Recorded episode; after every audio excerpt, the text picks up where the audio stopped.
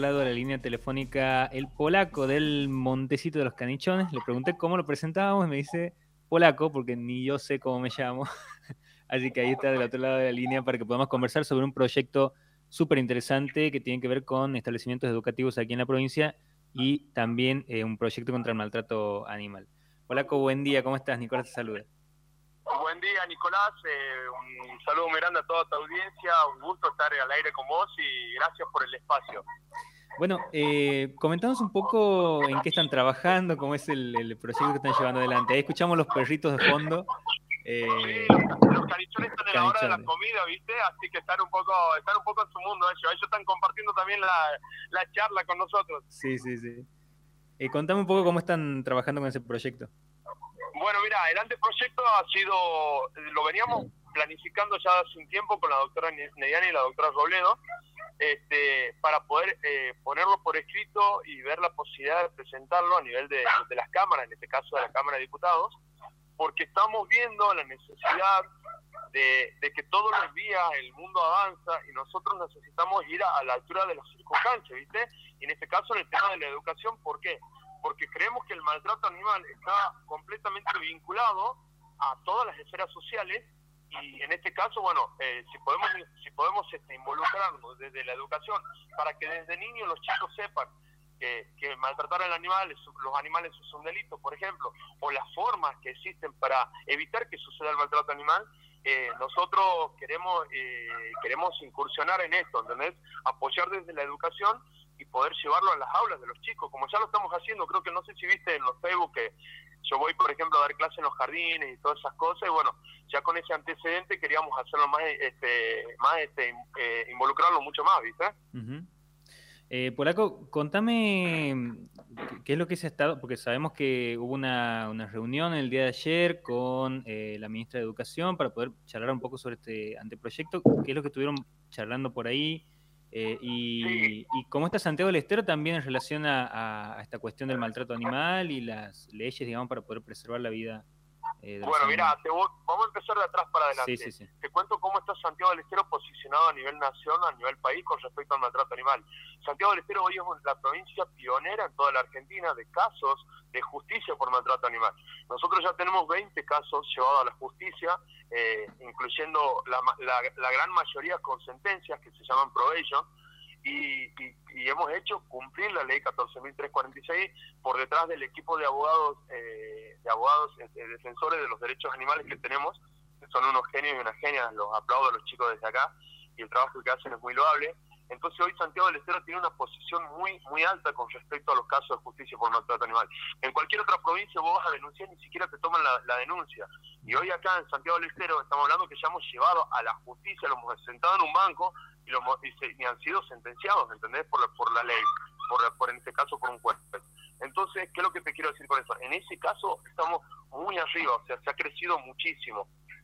Así que creo que, que, ese es el camino que tenemos que seguir, el del crecimiento, el de hacer todos los días algo, ¿viste? sí. sí. contame. Y en cuanto a la reunión con el Ministerio de, Educación, que nos, nos recibió el doctor, este, el doctor García, muy amable, la verdad que una reunión muy linda, donde también estuvo la doctora Larche, que me acompañó, que es una, una de las pioneras también en este caso, que hemos estado hablando en un principio, mucho antes de nosotros poder escribirlo con las abogadas del Montecito de los Canichones. Y la verdad que la reunión ha sido muy fructífera, ¿por qué? Porque han demostrado muchísimo interés en este proyecto. Y ya demostrar interés en un proyecto quiere decir que, es interesante, ¿entendés? Sí, eh, volviendo un poco a lo, estaba tratando de acordarme de, estabas mencionando la, la, cuestión de las sentencias aquí en la, en la provincia. Eh, no sé si me puedes mencionar algún caso puntual o, cómo se dan ese tipo de sentencias aquí en, la provincia, digo, de, de, qué, de qué sentencia estamos hablando, qué, qué situaciones. sí, el caso que más repercusión tuvo fue el caso de Brea Pozo, donde un tipo la ahorcó a la perra porque estaba alzada y los perritos a la noche decía que la la ahorcó y mientras la ahorcó a la perra la mató a palos.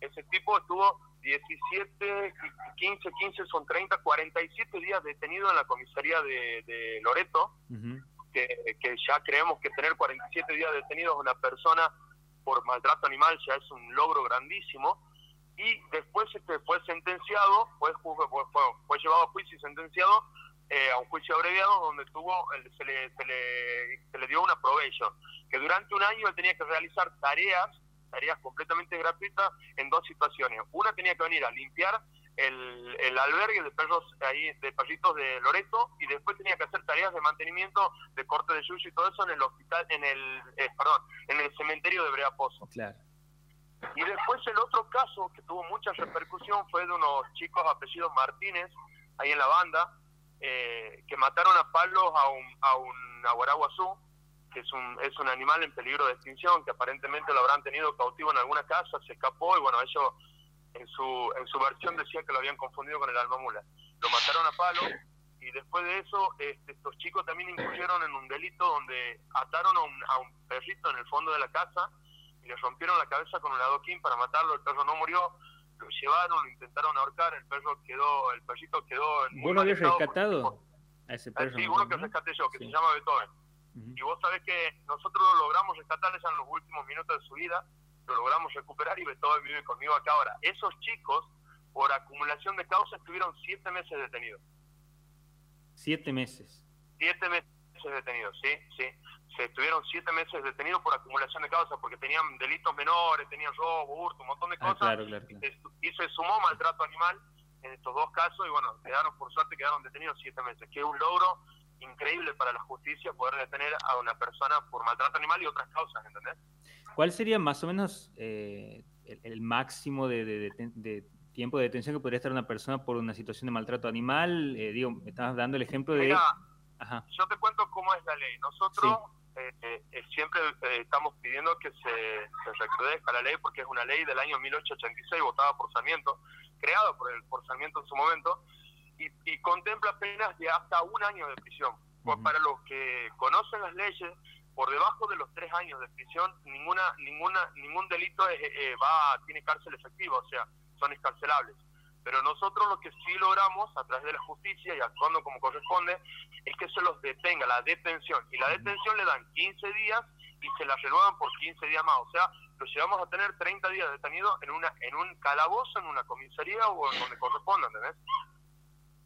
Ya no, es, ya no es poco. Y después de ahí, eh, como tenemos el equipo, de, gracias a Dios, se armó un equipo muy lindo de asesores legales que trabajan para la ONG mía, que son casi todas chicas. Eh, nosotros seguimos el proceso constantemente para lograr que se vaya a juicio y si podemos, bueno, si vamos a un juicio abreviado, que se da muchas veces en estos casos, eh, hacer que se le dé una sentencia. Y las sentencias normalmente son provechos, que son trabajos trabajos sociales, lo que sea, el caso de Apóstol, sí, que ya es algo, ¿entendés? Bien. Hola, contame cómo sigue a partir de lo que fue la reunión de ayer, cómo sigue el tema del, del anteproyecto, qué es lo que... Bueno, nosotros ahora, nosotros ahora tenemos que esperar que, la pandemia lamentablemente nos va a frenar un poco porque, viste, al no haber sesión y un montón de cosas, pero nosotros tenemos la esperanza completamente puesta en la Cámara de Diputados para que lo traten, que lo traten y lo podamos llevar a, buen puerto, como decía yo, en redes sociales. Una vez que una vez que la Cámara de Diputados lo trate, también ahora eh, hemos protocolarmente, al, eh, también hemos hablado con el Ministerio de Educación como correspondía, entonces ahora el Ministerio de Educación va a pasar el anteproyecto a su gabinete de psicopedagogos para ir eh, analizándolo punto por punto para ver este, qué viabilidad tiene. Entonces, quiere decir que vamos a trabajar, vamos a hacer dos pasos a la vez, ¿entendés? Se va a trabajar en Cámara de Diputados para que lo aprueben y a la vez el, ya la, el Ministerio de Educación lo va a ir tratando para ir viendo los puntos que tiene el anteproyecto para que sea viable. Bien, bien. Eh, Polaco, te hago una última consulta. Eh, ¿Cuántos canichones hay ahora mismo? Acá la vuelta. Sí. Mira, el Montecito de los Canichones, este lugar que, que, todo el mundo conoce a través de las redes sociales y muchos de los que ya han venido a las Matías Solidarias y eso, es un lugar armado para perros especiales. Cuando yo vine a Santiago hace cinco años atrás, eh, me encontré que la mayoría, los perritos que más necesitaban ayuda eran los ancianos y los discapacitados.